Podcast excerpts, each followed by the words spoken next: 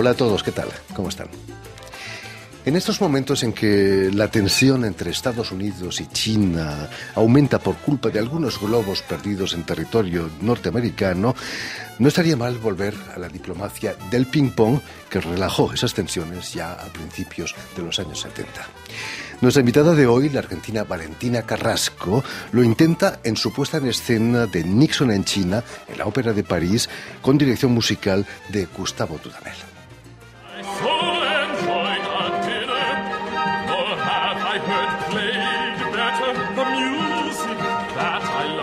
John Adams es uno de los compositores modernos más importantes. Sé que es un repertorio completamente nuevo para, para la ópera de París, de manera pues que, que creo que es una hermosa forma de introducir una de las grandes obras de nuestros tiempos al repertorio de esta magnífica familia operática.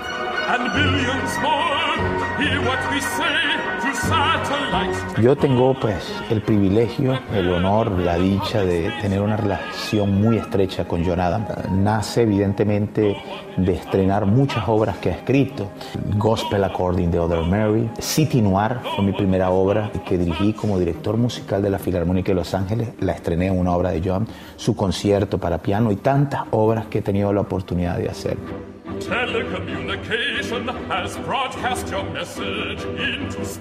Considero su música una música llena de genialidad y creo que comenzando con la gala, cuando hicimos... Eh, precisamente para hablarnos de esta puesta en escena de Nixon en China y también de su trayectoria en las escenas de ópera del mundo entero, Valentina Carrasco ha sido tan amable de, venir hasta nuestros estudios. Muy buenas tardes, Valentina. Buenas tardes. Y sobre todo, muchas gracias por haber hecho el esfuerzo de, venir hasta nosotros. Eh, permíteme que recuerde a nuestros oyentes que has nacido en Buenos Aires y que tu relación con la ópera empieza muy pronto, con solo cuatro años. Me contabas que, que vas a entrar en el de la mano de tu madre y vas a ver un espectáculo de danza un poco por casualidad, ¿no fue? En realidad un poco por casualidad. Una, porque es una cuestión geográfica. Mis padres, la casa de mis padres es a 200 metros de la ópera y un día estamos eh, eh, pasando con mi mamá y mm, justo estaba entrando el público, terminando de entrar el público para una versión, para una función del, de un ballet de Maurice Béjart del bolero, justamente, con Jorge Don, que argentino y venía muy seguido entonces Berger en Argentina. Y, mm, y, mi mamá dice, ven, ven, ven, te, muestro el, foyer de, entrada para, ¿no? para, ver, para que lo veas que es bonito y tal, que está, está abierta la puerta del teatro, ¿no? Y un acomodador nos dice, venga, venga, señora, venga, y nos cuela a último momento en la sala, en el centro, en el pasillo, y empieza el bolero de Ravel. Y, yo veo, me recuerdo las, las costillas de Jorge Donel, todo estilizado para arriba, empieza a bailar esa música que aparte hipnotizaba, y me quedé hipnotizada completamente. Me quedé así. Y, mm, y bueno, tanto que al día siguiente en el jardín nos hacían dibujar, no me acuerdo qué, en lugar de dibujar la casita con el árbol y el globo, pues dibujé a Jorge Don rodeado de bailarines. me imagino lo que se imaginaba la, profesora, la maestra. Sí, sí, eh, claro, pues un poco me preguntó, dice, no, no, es que fuimos con mi mamá al teatro y había un bailarín, bueno, tuve que explicar, claro, porque el dibujo no era muy bueno tampoco, pero bueno. Lo que tu maestra no podría imaginar es que años más tarde ibas a poner en escena óperas en el mundo entero y la tetralogía en el Colón. Sí, eso fue una gran aventura. Eh, que recuerdo con mucho afecto, eh, fue muy intenso, porque bueno, estaba previsto una versión que era reducida, pero bueno, tampoco tanto, ¿no? Era casi costaba, eran casi 12 horas, estaba uno, uno ahí dentro, em, porque habían reducido los monólogos, los grandes racontos estaban cortados, entonces se reducía en tiempo, pero más o menos las escenas estaban todas. Y mm, estaba previsto que le hiciera Caterina Wagner, ella tuvo un problema mm, con, otra, con otro evento que tenía y otras cosas, y canceló bastante último momento, y me llama el entonces director Pedro Pablo García Caffi, que, recuerdo con mucha estima. Em, como yo ya conocía bien el teatro, y aparte conocía el ring porque lo había hecho con, con la compañera Flores Baus, eh, me dijo, bueno, es que o eres tú o no sé quién otro conoce el ring y el teatro, porque es un teatro particular para trabajar, es muy bonito, pero bueno, hay que conocerlo, porque tampoco es fácil. Y nada, pues eso. Y me dijo, bueno, ¿te vienes o qué? Bueno, dame, dame 48 horas para pensarlo, porque hacer un ring así tenía que empezar como en una semana después de que hablábamos al teléfono. Una locura. Y en 28 días hicimos un ring, así nomás.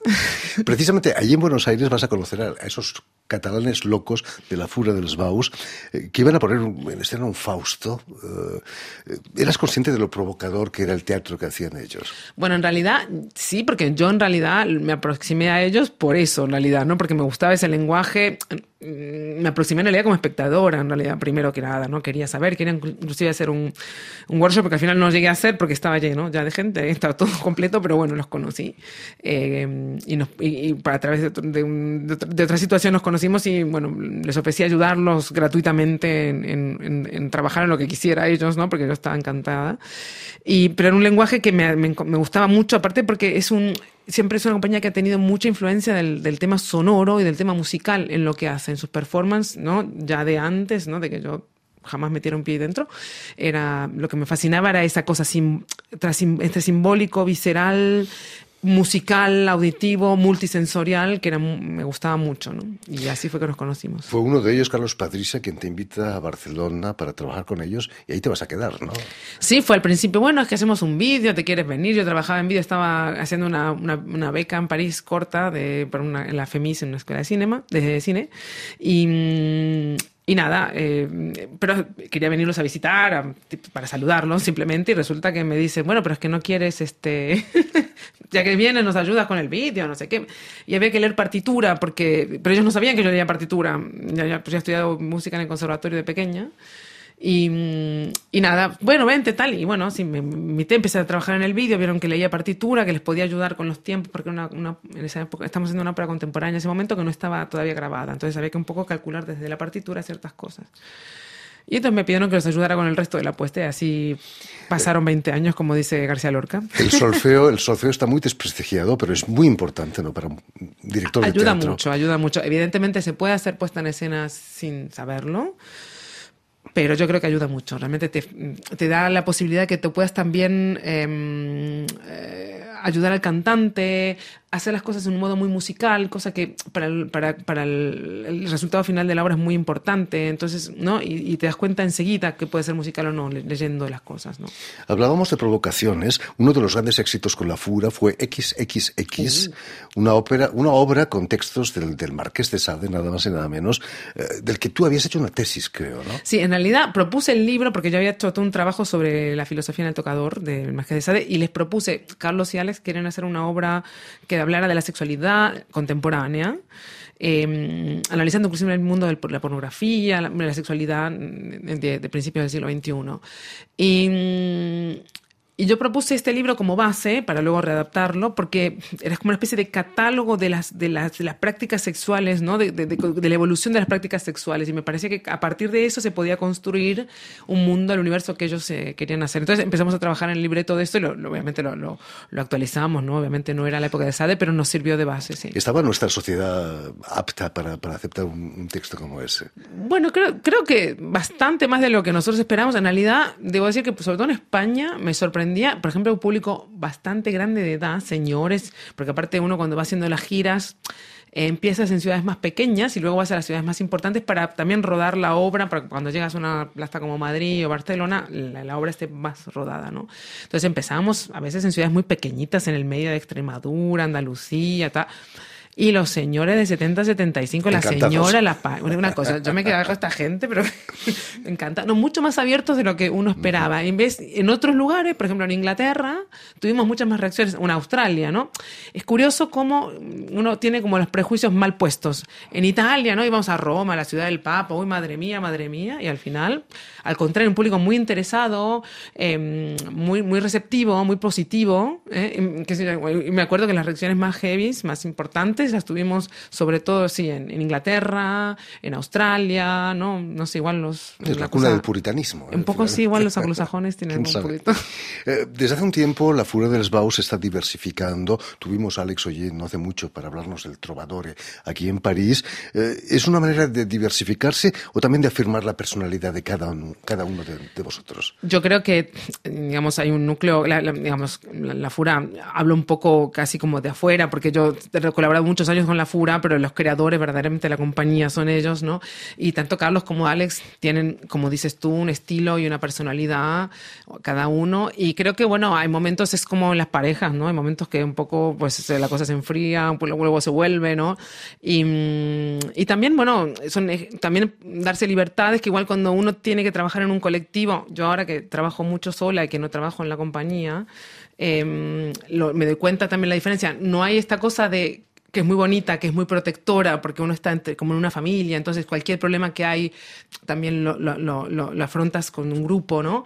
Pero también no tienes que estar a negociar cada cosita que, no, pero no me gusta, tal, bueno, sí, pero veamos, ¿no? Y esto, bueno, te da un poco más de libertad, te da un poco más de responsabilidad también, pero entiendo que para ellos, sobre todo, que llevan mucho más tiempo juntos que yo, yo llevo como, estuve casi 20 años, no es mucho, es mucho también para mí, pero ellos aún el doble o más, ¿no? Entonces, eh, entiendo también que necesitan esa, ese momento de respiro, de afirmación de, las, sus Simplifica las cosas, al menos claro. Eh, volviendo a tu puesta en escena de Nixon en China, aquí en la Ópera de París, eh, cuando empezasteis los ensayos todavía no había globos que se escapaban de, de Pekín, ¿no? Bueno, creo que estaría ya, pero no los veíamos. sí, sí, los globos yo creo que están hace rato y no los hemos visto. ¿Se podría hacer un paralelismo entre la situación actual de las relaciones entre Estados Unidos y China con lo que pasó en los años 70? A ver, hay un ambiente como de guerra fría que se está enfriando la cosa de vuelta, las relaciones diplomáticas y tal. Entonces sí que hay como un ambiente de, de digamos, de, de, cortina de hierro, sin cortina de hierro, por suerte. Eh, no creo que no se llegue a una cosa así tampoco para nada. Eh, es verdad que también nosotros leemos a veces las cosas con el prisma de lo que conocemos, porque es lo que conocemos. No creo que sea lo mismo, además de porque la China de la época de Nixon en China no es la China de hoy, ¿no? En realidad, cuando Nixon va a China, la verdadera frontera es con Rusia, digamos. Él va a China también para negociar, que ya Rusia y China están medio enemistados entre ellos, dentro del mundo comunista no se llevan bien. Y entonces, bueno, a él le conviene aliarse con China para contrarrestar a los Estados Unidos, sobre todo, entre otras cosas, también va sobre todo a resolver el problema de Vietnam, ¿no? Pero, pero digamos que no es la China que hoy nos imaginamos. Lo que sí está volviendo es esta cosa de que el mundo se quiere polarizar, ¿no? Porque hay una nueva potencia que ha abierto, ¿no? Se ha abierto camino y ahora hay que reacomodarse. Entonces, en ese momento de reacomodamiento y de, una de un nuevo llegado al mundo de los potentes, yo creo que todo el mundo se repliega, ¿no? Porque es la reacción natural y bueno, es lo que estamos viviendo ahora, que un poco en sí, en cierta manera, se parece a la Guerra Fría. Programar Nixon en China hoy en día no es nada, nada anodino. ¿Qué pensaste cuando te propusieron una puesta en escena de Nixon en China? Me encantó. Bueno, ya que me propusieran hacer una puesta en escena en París, era bueno, me dejó sin habla, pero, pero justamente esta obra, o sea, para mí me encanta John Adams, es un compositor que adoro. Y... Es cierto que, que has ido a verlo. A sí, sí, sí, sí, nos encontramos, eh, nos encontramos en Holanda. Él estuvo en Holanda unos días y yo fui a verlo y fui a sus conciertos, luego estuvimos hablando, tenía los primeros bocetos ya de mis ideas, eh, no todavía todo desarrollado, pero un, esquema de algunas cosas ya le había mostrado, estuvimos discutiendo, pero nos conocimos primero por Skype porque ya eh, como cuando me llamaron todavía estábamos en épocas que se abre, que se cierra, que se abre, que se cierra, que se abre, que se cierra. Eh, él estaba bloqueado en Los Ángeles, yo bloqueada en Barcelona y entonces hicimos bastantes Skype antes de poder vernos en persona. Y cuando vino en la gira, en una gira europea, pues nada, salí a buscarlo por allí, como no, te vengo a ver y ya, pues ahí sí nos hicimos, uh, nos conocimos personalmente. Y bueno, le fui haciendo, él en realidad mm, fue muy, muy generoso, me dijo, mira, yo es que no me gusta meterme en las puestas cada uno, ¿no? Eh, yo soy un compositor, bueno, la obra ya está, tú, tú haz lo que quieras. Em, em, pero algunas cosas de lo que él pensaba de, Nixon me las dijo, inclusive me dijo, bueno, yo que me gustaría que eh, a veces me parece que no se llega a ver la mezcla esta sutil que hay de humor y de serio, porque hay bastante humor en la obra, porque hay una cosa un poco de no tomárselos en serio estos políticos, tampoco que está muy bien. Y bueno, solo bastaba que me decía ellos, yo que soy muy del humor, me gusta mucho. bueno, igual se me dio un poco la olla, pero bueno, vamos a ver, porque he agregado, bueno, agregado, lo he puesto bastante en, de relieve, me gusta mucho esa cosa. Eso me dijo, me dijo también otra cosa que le, que le faltaba en algunas puestas en escena, era que cuando él pensaba en China, pensaba en la multitud Y le dije, ah, bueno, y justo le mostré un boceto de una cosa que habíamos probado de multiplicar la gente y demás, que le gustó mucho también. Y nada, o sea que, bueno, y después, y después le pregunté cosas, ¿no? Em, le digo, mira, yo esto es que lo veo un poco así, ¿tú cómo lo ves? Sí, sí, sí, ah, a ver, sí me parece bien, tal. Igual no era como lo habían visto originalmente. También hablamos un poco del contexto del pensamiento político que ellos tenían cuando construyen la obra y los, el que tienen hoy, ¿no? Que no es el mismo, ¿no? Digamos, eran en esa época mm, sin decir que fueran maoístas, porque no, no, no, no, puedo decir una cosa así, pero, pero sí que había una visión sobre la China y sobre lo que había pasado en la época de Mao diferente, porque bueno, se empezaba a saber ciertas cosas, pero tampoco tanto, igual, estamos hablando de que esta obra es creada antes de Tiananmen, ¿no? Entonces, la visión que uno tiene de China y del sistema del régimen chino es diferente, se van liberando los archivos poco a poco, ¿no? aunque sí, Xi Jinping ya había hecho un poco de la sua, digamos, mostrado un poco de lo que había pasado en la época de la Revolución Cultural, ¿no? Valentina, ha pesado sobre tu trabajo la primera puesta en escena de la ópera que la hizo Peter Sellers en los años 80, finales de los 80. Eh, es difícil desembarazarse. Si ha pesado, en realidad, lo que ha pesado más que nada era saber que había un grandísimo director de escena como Peter Sellers que había estado a la base de la creación de la ópera, porque él no es solamente el primer, la primera puesta en escena, es que él es el motor de la obra. En realidad, es él que le dice a, Adams, hagamos una ópera sobre esto, y trabaja el libreto con Alice Goodman. Ellos trabajan los tres muy, muy, muy, eh, eh, forma muy estrecha. Y entonces, mm, y que es un gran gran eh, director de escena americano y yo no lo soy, norteamericano, digamos, estadounidense, y yo no lo soy, digamos, no soy ni china ni norteamericana. Entonces, en la elección de qué, qué, qué vía tomar, eso sí que pesó. Porque dije, yo no, no, no, lo voy a hacer nunca como un americano, no puedo, no, no, no, nunca voy a conocer América tan bien como ellos, ni como él, que es tan buen director de escena además. Entonces digo, bueno, tengo que tomar otra, otra vía, ¿no?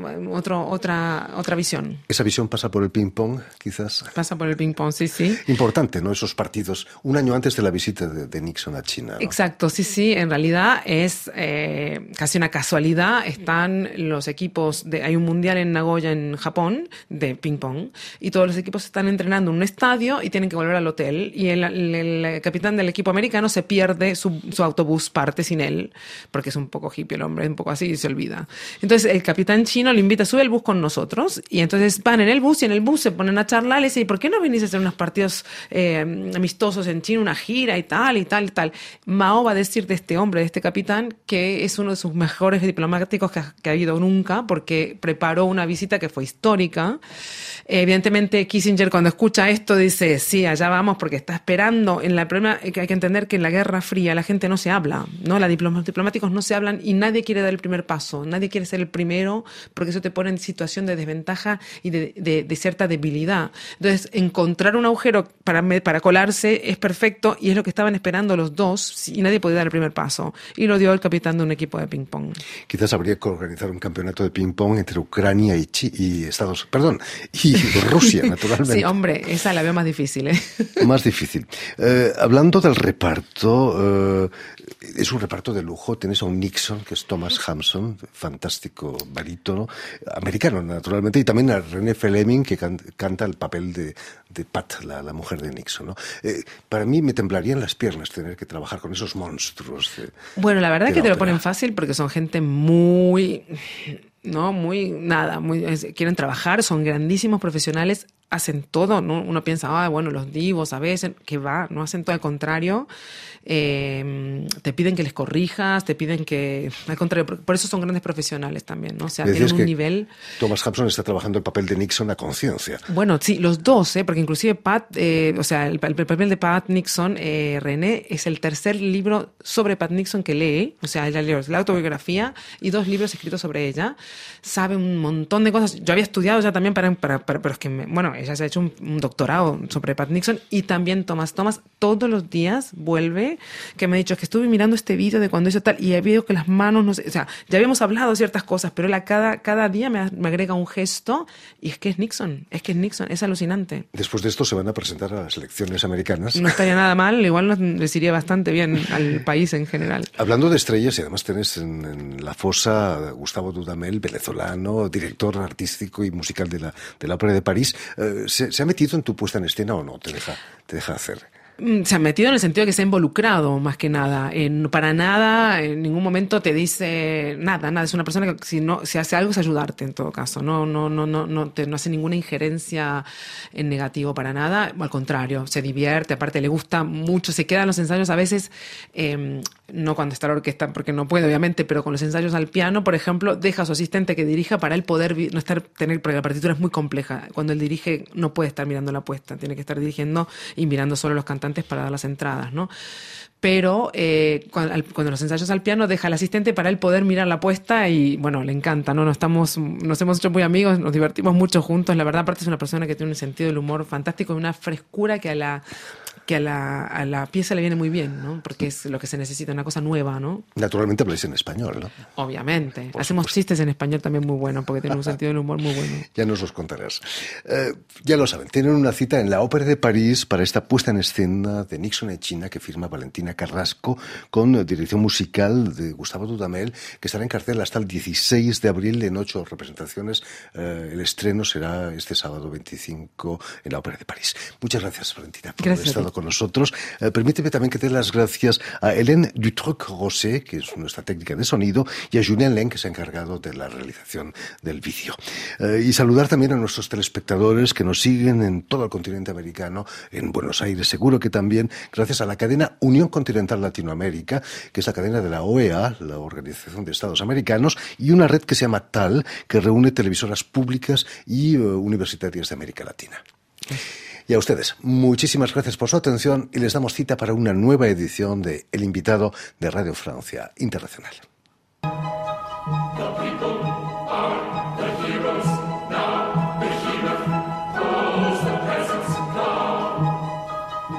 Nixon in China raconte euh, la vraie visite euh, de Nixon en 1972 en Chine sur un fond de guerre froide où tout le monde essaie d'un peu de démontrer ce qu'il y a de mieux de, leur côté, mais il y a plein de doutes aussi par rapport au, présent, par rapport au passé et, surtout par rapport au futur.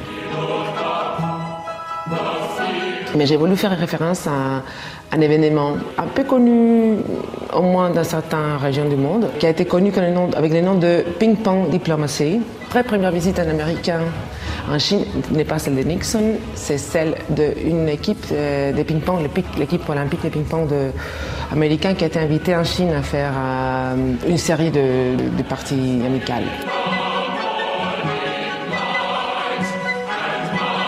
C'est assez frais comme histoire. C'est une, histoire hyper récente, ce qui donne un côté super intéressant à la pièce, parce qu'on peut penser aussi comment les gens voyaient les choses à l'époque.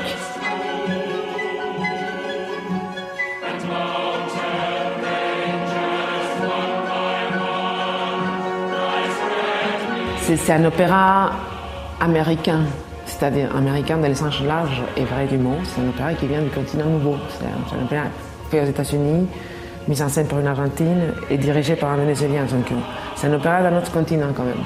Et on sent qu'il y a quelque chose là qui est différent quand même.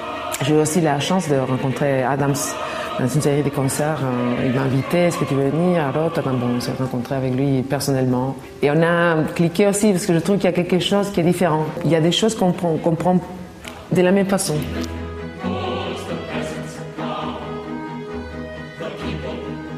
Cet opéra en Europe est